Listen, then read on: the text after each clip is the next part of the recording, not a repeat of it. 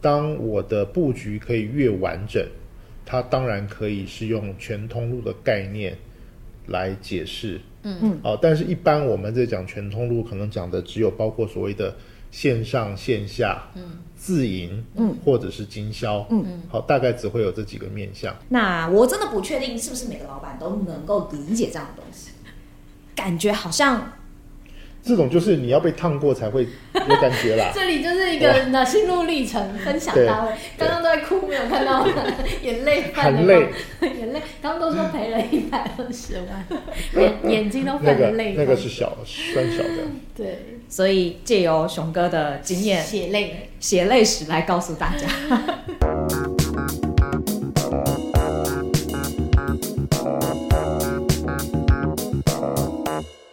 欢迎收听今天的电商放手一搏，一搏，让你先说。对，我我以为你要说，我就 我就先冲出去了。好，我是 Peggy，呃，我是电商小白文文。嗯，对啊，今天想要跟大家聊的就是，因为呃，坦白说，我也在网络上做了很多功课啦。嗯，然后呃，当然最近做到了一个功课是，其实有关全通路这件事情。嗯，那我自己会觉得，可能接触之前有接触到一些客户，他有蛮多个通路。嗯，就是他可能有。线上有线下，线上可能还分就是自己营运的官网、嗯，平台，嗯，等等等，甚至还有人在帮他卖。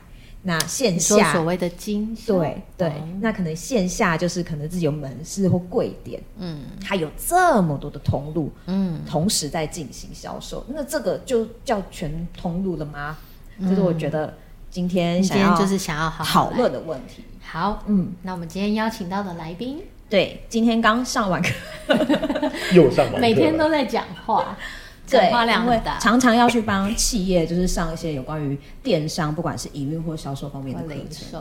嗯，对，好，那当然要欢迎我们首艺电商顾问股份有限公司的熊哥。Hello，Hello，大家好。熊哥一来就要被问好多问题啊！我看今天全部都是问题。以后。以后那个 podcast 主题可不可以就是我们上午的课？哎、欸，我刚刚我刚刚也这样跟他说。好，OK，全通路。对啊，我有很多门市，我有很多通路，就是不管线上线下，或者是我有很多个平台。嗯，那就是全通路了吗？为什么要这么多个通路？你你，你不是说做了很多功课？你要不要来分享一下你做完功课的结论？因为我自己会觉得。好，你先说嘛。就是，呃，假设我可能在网络上买一个东西，跟我到门市上买一个东西，嗯、就是以我是消费者的话，我自己都会有那种，呃，那个叫什么先入为主的观念，就好像网络上买比较便宜，嗯，好像门市买比较贵，嗯，可是明明都是同一个东西，嗯，那为什么会产生这样的差距呢？价格真的有不一样吗？可能有。差一点点。好，其实呃，我我觉得全通路它其实是一个概称。嗯，好，就是只要让消费者买得到你的商品，嗯，呃，当这个通路的铺点，或者是拓展，或者是展店，或者是有更多的通路的合作，当我的布局可以越完整，它当然可以是用全通路的概念。来解释，嗯。嗯，哦，但是一般我们在讲全通路，可能讲的只有包括所谓的线上线下，嗯，自营，嗯，或者是经销，嗯。嗯，好，大概只会有这几个面向，嗯，但像这几年其实很流行，包括呃网红团购、团购或者是直播、嗯、呃销售，它其实也是可以呃销售商品的一种通路，所以我们当然也可以把它定义成是叫全通路，因为。所有的消费者都可以在他习惯、在他碰触得到的购物方式去买到你的商品。嗯，好，当然这是一个比较理想化，因为这里面确实就会发生很多的问题。嗯，如果以线上或线下店都是我们自营的，嗯，那其实对品牌来讲，我要去控制价格。甚至服务流程体验可能会比较完整。嗯，嗯，对。但如果我今天是透过一些经销通路或连锁店，嗯，甚至可能有一些生活用品，它是跟街边的柑仔店、杂货店合作，嗯，那消费者一样买得到。对。但是可能消费者可以感受到的体验跟服务可能会有点不相同。嗯嗯。好，所以呃，如果以比较窄义来讲的全通路，指的应该是品牌自己能够控制的通路。包括他自己的官网、他的 B to C 的一些通路，甚至它的门市。我想这个是用我们比较呃以单一品牌来讲。全通路的模式大概还可以涵盖这几种模式、这种样貌。嗯，好，但如果我广义来讲，其实就是我们刚才提到的任何的销售方式，可能都是都是在都是在品牌可以去操作的通路范围里面。嗯，好，所以这个可能要看我们是用比较广义，或者是比较呃。更更精准的定义来看全通全通路这个议题。嗯，那做全通路对于就是公司或品牌本身有什么样的优势吗？因为相对通路多，你要管理的或者是呃或者是刚刚呃熊哥提到的，例如说品牌感或品牌体验，其实都会不一样。嗯，感觉上应该是会花费更多的资源跟成本。呃，用用比较简单的讲法，就是你的曝光或者你的铺货、你的布局越广。那你就越容易碰触到比较多的消费者，嗯，哦，其实它还是回到一个，你就把它想象是一个流量的概念，嗯，我可以碰到越多的人，代表我的流量就越大，嗯，那当然流量精不精准，那就是另外一个要去思考的议题，嗯，哦，所以其实对品牌来讲，要经营所谓的全通路，那当然他会希望是在，呃，比较比较高触及率的，嗯，的通路或者平台，它可以有更多的曝光。嗯那或者它可以在不同的分众市场的一些通路去经营，嗯嗯，我想这个都是可以可以去定义它是在全通路的服务模式之下。嗯，那确实对消费者来讲，他就会刚刚我们有特别提到，也许消费者在经销通路上买到的东西，跟在品牌官网甚至虾皮可能会有一些价差。嗯，那这个价差其实，嗯，你说它对也也不对。好，就是说价格这件事情，它本来就没有绝对的，嗯，所以对于使用者，对于消费来消费者来讲，你愿意负担多少的金额，呃，当然这跟你可以得到的，呃，商品跟体验跟服务都会有一些些不同，嗯，好，但对品牌来讲，其实就是怎么样去维持一个比较好的，呃，经营模式，让消费者不管在什么样的通路买买这个品牌的商品。它都可以获得相同的，不管是一样的品质、一样的保固，甚至可能会有至少水准以上的服务的体验。好，这个品牌当然就必须要去取舍。好，它对于经销商的一些呃规划或者是管理，嗯，甚至是提供的一些奖励，如何让经销商愿意去用呃品牌期待的服务品质来对待消费者。这个完全是我之前没有想过的，而且你做功课可能做不到这个东西。对，哦，因为因为其实，所以我答案错了。不对，应该不是吧？应该就是我觉得大部分在讲全通路观念的时候，很少把经销放进来，嗯、甚至讲到经销商管理嗯这件事情。那这个是大部分人比较也，我觉得呃，以台湾我看到品牌蛮多都没有很擅长这件事情。甚至是控制不了经销商，对。呃，当然，经销商不不容易去控制或管理，或者是合作，嗯啊、嗯呃，因为毕竟不同的经销商代表不同的公司、不同的文化，嗯，那他们追求的业绩的方式也不一样，嗯，啊、呃，所以为什么我们常常会遇到可能同样一个品牌遇到两个不同的经销商彼此打架，对，这是有可能的。像我之前，例如说我买 Nike 好了，嗯，可能我去摩曼顿。或者是我去其他的看到的东西或价格上是它的一样东西，价格不一样。对对，那像 Nike 它自己本身，我觉得它其实有在慢慢的缩减，就是可能经销商经营的数量，嗯，可能转为是比较多自己的，例如说线上这一块，或者是他自己直营的这一块。例如说有很多可能我直营独家才有的货，我就是放在直营店才有卖。其实这也是一个趋势啦，但是我我想举一个比较有趣的例子，你们也可以想一下，苹果。嗯嗯嗯。哦，苹果最早以前，呃，大概十多年前，嗯，然后甚至更更早，其实苹果它在在台湾市场走的全部都是经销商模式，嗯，所以当时有包括德仪啊、嗯、Studio A，、嗯、甚至在更早以前有青苹果啊、嗯、这些。苹果授权经销商，嗯，好，所以过去苹果就是用所谓的授权经销商，嗯，来帮助苹果贩售商品。嗯、那慢慢的，当苹果的第呃最早开始做所谓的苹果线上官网的时候，对，那就开始有冲突了，因为对消费者来讲，那我到底应该去哪里买？嗯，所以他在线上可能还是需要等候，嗯，对，但他去门市可能会有现货，嗯，或者是门市的呃店员，或者是店长，是旧式，它也许甚至可以有一些些小小的折扣，或者是有一些其他的方案等等。好，那你再看现在呃，连苹果专卖店的直营店也进到台湾市场，嗯，啊，包括在信息计划区，对，那它一样贩售商品，可是你会看到的是，其实，在街边很多的。这些过去苹果授权经销商其实都还存在，嗯，对，并没有因为这样而消失。消失。为什么？因为他们可以做到所谓的区域型或在地化的服务。嗯，毕竟你住在屏东的人或者高雄的人，我怎么可能跑到一零一？对，你高雄，你很难跑到台北。你也许可以把它当做是一个观光景点。你刚好来台北的时候，哎，我一定要去朝圣一下，去看一下苹果在台湾的专卖店。嗯好，所以其实经销系统它在某个程度是帮助品牌去覆盖品牌自己碰触不到的市场。嗯，好，就像刚刚我们有提到，那这些商品其实对经销商是是不好管理。嗯，可是同样的经销商，它可以帮你品牌去在一些呃，也许在中国可能叫做一线、二线、三线城市，在台湾可能我们还是我们还是有城乡差距。对，哦，或者是在台北。的购物习惯跟在台中、跟在南部就会有一些不同。嗯嗯。哦，所以其实经销商还是有它呃在地化的一个可以沟通或者是经营更好的一个方式。嗯。那或者我们也去思考，为什么很多品牌他来台湾开分公司，或者他甚至没有来台湾开分公司，他找的是代理商。嗯。因为代理商可以比品牌更清楚知道台湾市场跟你的国家是不一样的。嗯。哦，台湾这边市场消费者的消费方式。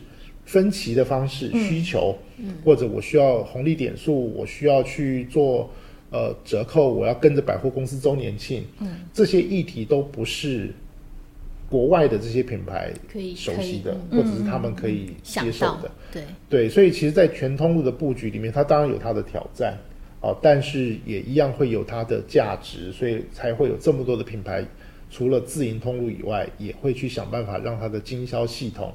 可以搭配他们的销售方式一起来运作。嗯，刚刚讲到的全通路的呃，比较像是呃销售的销售端，对吧？嗯，就是如果说我想要呃拓展通路，或甚至做到所谓的全通路这件事情，嗯，但如果说今天品牌我有野心，真的想要做这件事情的时候，我自己可能也有一些基础要打底，是吗？呃，我想其实当你需要做到越多通路的时候，嗯，其实你需要越庞大的资金。嗯，好，举个例子，你要多开一家实体店，你要多备货，对，你要备多备多少的货？嗯，以以我们自己的经验是，经验是我只要多一个熊老板的店，我大概需要三百万的备货，多一家店，我大概就需要这样的量。哇，好，所以为什么展店其实，呃，我们常常看到展店，也许呃，我举个例子好了，我们过去曾经有一个比较失败的案例，呃，大概应该也是十多年前，我们第一个跟成品合作的店在，呃，台大成品，新生南路上，嗯嗯，那是我们第一次跟成品这个体系合作。我们在那边六个月的时间，我们最后结算，我们赔了一百二十万，完全没有办法理解怎么会赔这么多，嗯，因为我们就算，嗯，他不过就是包底抽成的租金啊，所以我业绩不好，我也没付多少租金，嗯，我大概就是管理费，加上人。事，嗯。但这里面还牵扯到了我很多的货在现场，可能我需要做样品。嗯，那当这个店结束以后，我的样品其实它就变成是不得贩售的商品，嗯，或者它必须要减价。嗯，那甚至可能有一些商品在呃陈列的过程里面有一些损坏。嗯，那还有就是我们整个需要备货的量跟我们的现金流的影响。嗯，好，这个整个算起来，我们当时算起来六个月赔了一百二十万，这是我们第一次觉得。原来开店这么贵，嗯，好，就说不赚钱就算了，怎么会赔成这样？因为以前我们的观念就是，呃，了不起就是不赚钱嘛，嗯，但我们不会想到他会赔，嗯，好，所以其实对于很多品牌在做展店，尤其如果我们对于一些区域的市场不是这么熟悉，或者是客群商圈啊，以台湾来讲，你可能不同商圈就有不同结果，对，哦，卖的东西也不一样。对我，我甚至上个礼拜看到 Facebook 有一个。呃，业界的朋友，好，他是卖选，他也是选品店，但他比较偏服饰的。嗯，他在三井有店。哦，他在 Facebook 写了一句话。三井，他说同样在三井 Outlet，嗯，我连柜位的不同业绩都不一样。嗯，好，所以其实不管商圈、不管市场、嗯、不管区域，嗯，其实对于品牌要去深耕不同的区域的时候，其实比较好的方式是透过经销的系统去操作，因为这些经销商在那个区域、在那个社区。比你有经验太多了。嗯，当你自己要决定要去开店的时候，其实你必须要做前期非常多的评估。嗯，对于去到这个商圈，你的商品、你的价格、你遇到的竞争，是不是品牌都准备好？嗯，那当然我，我我们认为最理想的一定是。品牌自己可以 own 所有的通路，对，啊，包括线上、线下、门市、大大小小官网等等，所以消费者不管在任何一个通路买东西，它直接对应到的都是品牌原厂。嗯，这个对于整个我们讲全通路的零售来讲，它绝对是好事，因为对品牌来讲，你也可以拿到完整的会员资料。嗯，啊，因为透过经销商，有可能这个会员资料是在经销商手上，它不会回到。品牌端对哦，所以它真的会有很多的议题，但我觉得最大的议题在于是你要去做全通路的布局的时候，你的资金、你的商品的库存量、你的现金流都是需要被评估的。嗯，因为在库存管理上，我觉得应该会是一个那讲容易卡关的地方嘛。嗯，对，因为呃，不管是我要拓展线上或线下的通路，我的我的库存，我可能原本是。哎，旧有的模式，例如说，可能哦，我就是一批库存给线上，一批库存给线下，还分成各个门市，类似这样。那可能他们在使用库存上会有一些比较没有那么弹性的部分。如果是自己的通路，我觉得库存只要呃公司内部，你可以做好调拨的流程管理，嗯，或者甚至是当我新品去补货配货的这些流程，那它当然可以依据过去的一些销量当做是评估，嗯、因为。不是每一家店都需要一样的库存量，嗯，因为每一个每一个店它的销售能力不同，嗯，好，那反而另外一块是为什么会有品牌去找所谓的经销商或者是一些通路商合作？因为这些经销商或通路商也许有一些不同的配合方式，嗯，好，举例来讲，你品牌要自己拓点，你开了一个新店，你会不会想要是 OK？我把我所有的商品都去陈列，嗯，都去展示，都去创造更多的销售机会。但是当是经销商的时候，他不见得会吃你全部的量，他也要挑，他也会挑，他只选你最热卖的。第一个，他会挑他觉得合适的商品，或者他选择毛利结构好的商品，甚至他可以去跟你沟通的是，那能不能用寄卖的，或是买断的，那条件怎么去沟通？对，所以当有这些限制的时候，其实。你的货量反而不会是一个最大的问题。嗯，举例来讲，如果这个经销商是买断，嗯，那我商品就已经先售出第一阶段了嘛。嗯，所以我没有所谓的现金流的问题，因为我商品已经先售出了。嗯，对品牌来讲，嗯，那当然对经销商来来讲，他必须要再卖到消费市场。对，那如果没有所谓的买断可退的这个前提条件的话，对品牌来讲，其实风险已经降低很多了。当然，你可能会需要。多释放出一些呃毛利或者是优惠，嗯，对，所以其实，在全通路的布局来讲，它有很多种可能性，所以它比较难说 OK，绝对一定要怎么做，嗯。嗯。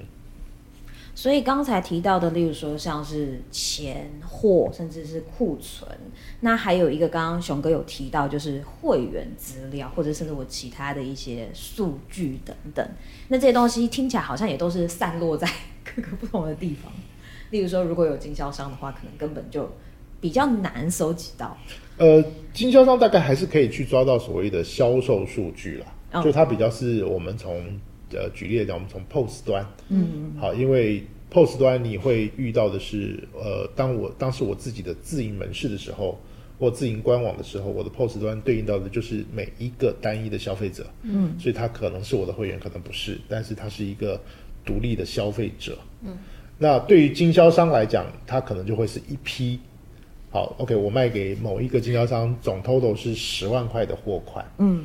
所以这十万块的货款里面可能包含了有呃十个 item 啊，三十个 skill，那这分别卖了哪些东西？其实对于品牌来讲，你还是有数据的哦。哦，不是说完全还是有数据的哦，因为你跟他结账以后，代表这个东西卖掉了嘛。嗯，对。哦，那当然也要看这个经销商是不是在什么样的时间内，他可以全数售出。嗯，或者我们可以去抓他补货的状态。他补了哪些货，就代表他前面的这一个商品已经卖完了。嗯嗯，所以我们我们还是可以掌握到每一个经销商销售的商品跟数量，这个是抓得到数据的。那这个数据其实对于我们在做营运分析是有帮助的。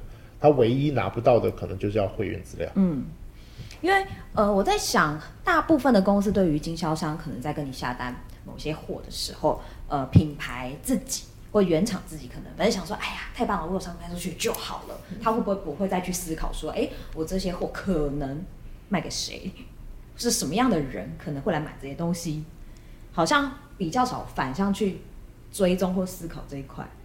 呃，早期不太会去追，嗯，因为其实你货出去了就好了嘛，就买卖。对，我收到钱，一手交钱，一手交货，其实 OK 了。嗯、那只是后来开始发展，就是我们讲新零售也好，嗯、全通路零售，或者是。开始有各式各样的数据分析、嗯、会员、呃 CDP、CRM 一堆这些工具，嗯、所以大家开始重视这个议题。对，但我自己比较不会把把会员当做是一个呃所有品牌都要都要把它摆在第一顺位最重要的议题，嗯、因为有人买最重要。嗯，好，不管他是不是你的会员，因为有可能一辈子只买一次的商品，也，也有可能，或者是我们之前也聊过，就是，呃，每一个会员他同时也是非常多品牌的会员，嗯嗯，所以你为什么会觉得他只会跟你买呢？嗯，或者是你要了他的资料以后，你跟他沟通，他就会跟你买吗？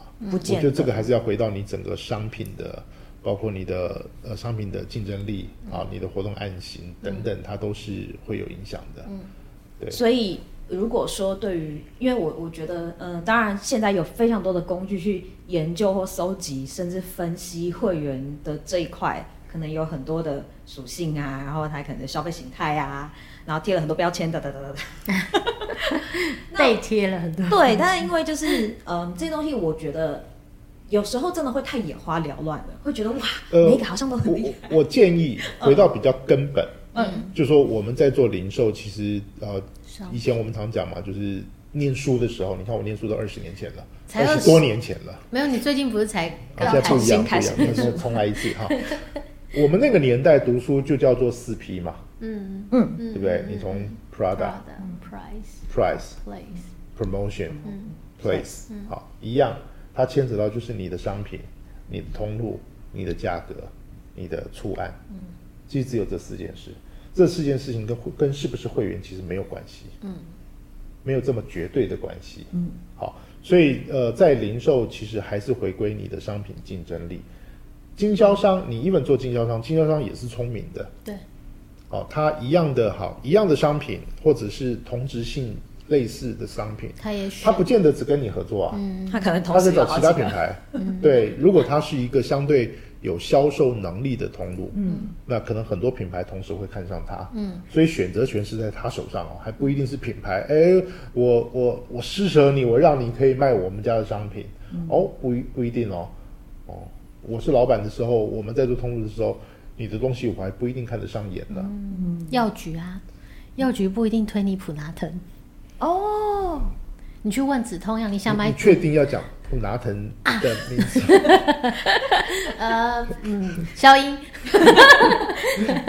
对他们，他对啊，你去问，因为毛利结构不一样，对啊，对啊，对啊，所以他就会选择对他更有利的去买，对，嗯，所以经销商的管理其实确实不容易，因为你不但要给他利诱，你还得跟他有人情，而且你商品又不能太糟糕，对对，这其实跟经销商合作的。那个门槛相对来说是比较高的。呃，其实都一样了。我觉得零售就是这样，就是、嗯、呃，所有经销商、供应商、品牌主，嗯，其实大家都是需要获利。嗯，好，所以我我常常分享一个观念，嗯，经销商要能够赚钱，你品牌才能赚得到钱。嗯嗯嗯、所以品牌，你其实我们我们在做这样的一个分层，好，从品牌到经销商，其实品牌。不只是在赚经销商的钱，其实品牌你必须要能够帮这个通路商赚到钱，嗯，这个通路商才会愿意跟你合作，嗯，好，就像我们常讲商场，好，我们在商场里面开店，嗯，商场要能够让我获利，我才会留在这个商场啊，嗯，所以虽然我我在付租金，我在付付抽成给商场，对，那其实我要的是什么？我要的是获利。嗯，所以商场其实他们最大的呃策略，其实应该是让他所有在商场里面的每一个店家，都是赚钱的。一旦是这些店家都是赚钱的时候，这个商场一定是成功的。嗯，所以回到刚刚那个经销商也会挑选商品，以商场来说，就是我当然也会选能够自带流量的人。呃，嗯对，这个是现在现在我们比较常看到，因为百货公司。对啊，商场越来越多，嗯，但是真的能够获利、有能力带人流的品牌，相对没有这么多，嗯，好，所以为什么我们看到很多商场里面，其实很多楼层都是餐饮，嗯嗯，因为餐饮是每每个人都得吃，嗯，所以它的人流相对是比较比较稳。定的，对，还有很多快闪啊，就大家也在测嘛，测你今天来快闪，帮我这个楼面带了多少业绩人流进来。如果你还不错，我就招你进来。那如果你普普通通，我用快闪的方式，我就可以一直去替换不同的人流因为。反正我可以一直办快闪特卖活动，，其实快闪也一样啊。嗯品牌对于这个商场没有信心，那我先试试看零食。大家都在试，万一我这边试了半天，确实业绩不好，你要我做正柜，我我也不要啊。要。对啊，所以也是一个互相测试的概念。嗯哦，对，因为零售还是回来讲嘛，能赚钱，嗯，才能做啊。最重要。对啊，嗯很有趣的生态。不会啊，就是要赚钱。所以这跟全通路 有有有跟你的功课有有一致吗？哎，最后讲完，其实上是没有一致，因为我其实还是会很困惑的。零售的本质是商品，但是零售又是一个针对人的服务，就是会觉得，哎，那这样真的没有冲突吗？就是把对的商品，卖给对的人。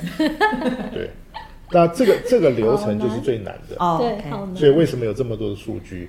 为什么我们要讲精准行销？为什么我们要做全通路全通路的全通路有一个很大的概念是，因为它都是我自己呃，我们以品牌来讲，品牌经营的线上线下，或者是各式各样的销售的通路的管理，嗯，其实就是帮助消费者用最简单的方式，嗯，可以跟你碰触到，嗯，那为什么？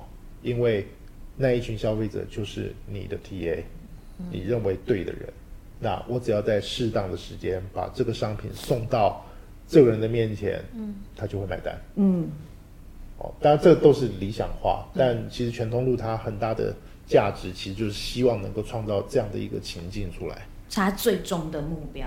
对，但是前面如果要创造这样的情境，然后我又有这么多的通路需要做到这件事情，感觉会遇到呃，这个当解决。呃，这个其实就会回到你的管理了，哦你的管理能力。像我们所谓的展店，其实它绝对不会是无限的扩展，嗯，因为当你在一个区域有一间店业绩不错的时候，你可能会思考的是，我不需我是不是需要第二间店？嗯，因为你评估的第二间店，是因为我一间店无法覆盖整个区域，无法满足啊这个区域可能比较偏偏另外一个角落的消费者，嗯，所以我希望在另外一个地方去多开一家店，嗯，好，这里面其实就会有两种结果嘛，就是哎，确实如你所愿，你到了另外一个区域以后，业绩一样好，嗯嗯，但也有可能你去了另外一边以后，发现你原本店的业绩掉下来了，哦。那客人开始做挪移了，嗯，那这个其实就就会有各种不同的战略的意义，嗯，也许我只是去插旗，嗯，但也许我就是要获利。如果从获利的角度来讲，那可能我就要评估，那我可能还是维持一间店就好。嗯，对，好，或者是你会不会遇到也许竞争对手，好，卡位啦这都有可能啊。所以它确实，我觉得零售最难的就是因为你必须依据市场或者是当时的情况，嗯，你必须要选择一个对你最有利的方式。不管是先插旗或者是断尾，对对，其实有时候，呃，店多不一定好，嗯，哦，但店多可能业绩真的有机会再多一些些，嗯，对，但就是要看品牌整个在营运规划上，你所投入的资金成本，跟你期待回收的这些呃营收获利是不是能够符合你的期待，嗯，这个是比较重要的。所以全通路其实当然，我觉得就是做越多越好，嗯，好，但是不赚钱的，你还要继续做吗？这个可能就是从品牌的角度要去思考的。嗯，刚刚讲了很多，就是例如说销售端、营运端、开店、展店的这一块。但我其实会比较好奇的是，如果今天有一些全通路的布局要做，那整间公司就是老板可以怎么样来跟他的同事沟通，或者让大家都大家都有同样的共识来一起做这件事情？一样回来讲，你全通路的目的是什么？赚钱。呃，你你可以这样讲，好，但是全通路不代表能够帮你赚钱。哦，嗯，好，所以你就必须要去思考，在全通路这样的一个呃大旗下面，哪些事情是可以做，哪些事情不能做，哪些机会要去尝试，哪些状态你要避免，因为我们不是为了要做全通路而做，我们是要为了赚钱而做。嗯，好，所以。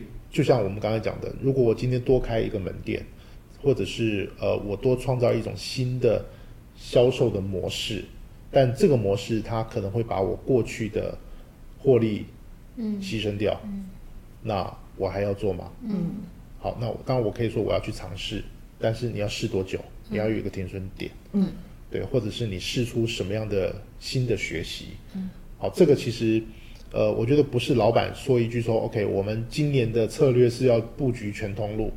当然，这个这个策略是可以做的，但是接下来就要去思考，好，在全通路的架构下，我们有哪些可能性？嗯嗯。那这些可能性有哪几个我们是比较有把握？嗯。哪几个是我们已经有基础要可以放大？哪几个我们过去从来没碰过？我们可能需要去找一些外部的顾问，嗯，或者是业界比较熟悉这样通路的一些。呃，朋友或者是前辈可以去请益，他其实在后面的做法会截然不同。嗯，好，所以，even 今天只是老板去喊出 “OK”，我要去做全通路，那其实团队里面要去思考的是，呃，我们的机会点在哪里？嗯、我们如何去评估这个市场有没有我们去布局全通路的一些机会点？嗯，这个是比较重要的。所以也不一定，好像大家都在做，我就一定要做，还是得去靠公司本身内部的。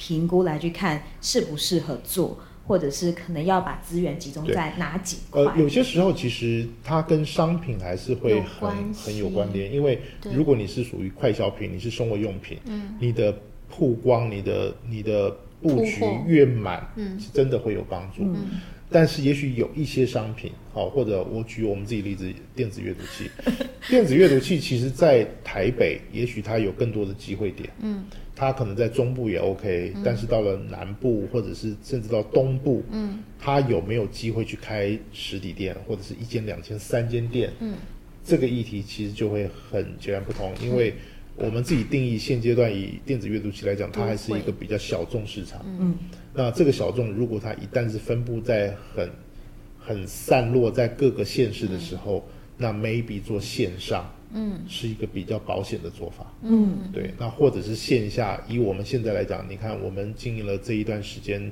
我们做电子阅读器大概今年是第五年。嗯，那我们现在在台湾有做这些商品的展售的通路，也不过就是五家店，而且都是自营店。对，我们甚至没有放所谓的经销通路。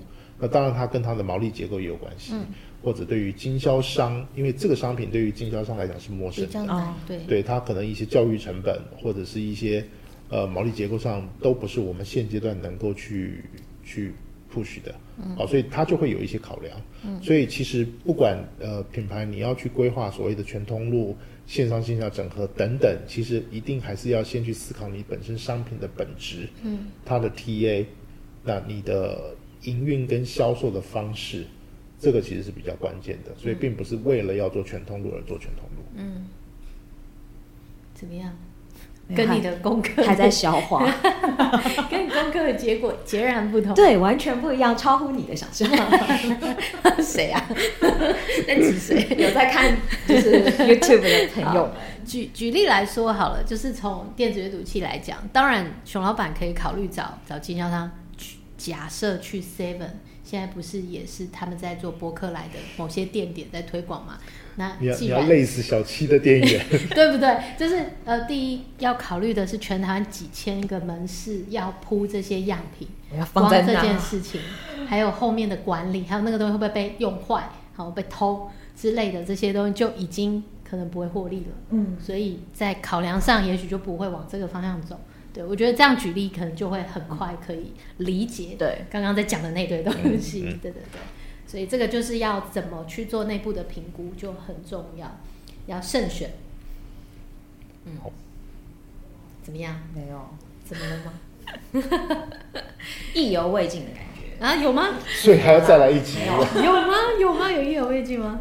没有啊，就是因为对于呃，可能在评估或者在营运这一块，的确可能以小白我来讲，真的哎、呃，不太会去思考这么多面向，或者是呃，有这么多的角度跟，跟或者甚至有一些销售上的细节。嗯，对。那我真的不确定是不是每个老板都能够理解这样的东西，感觉好像。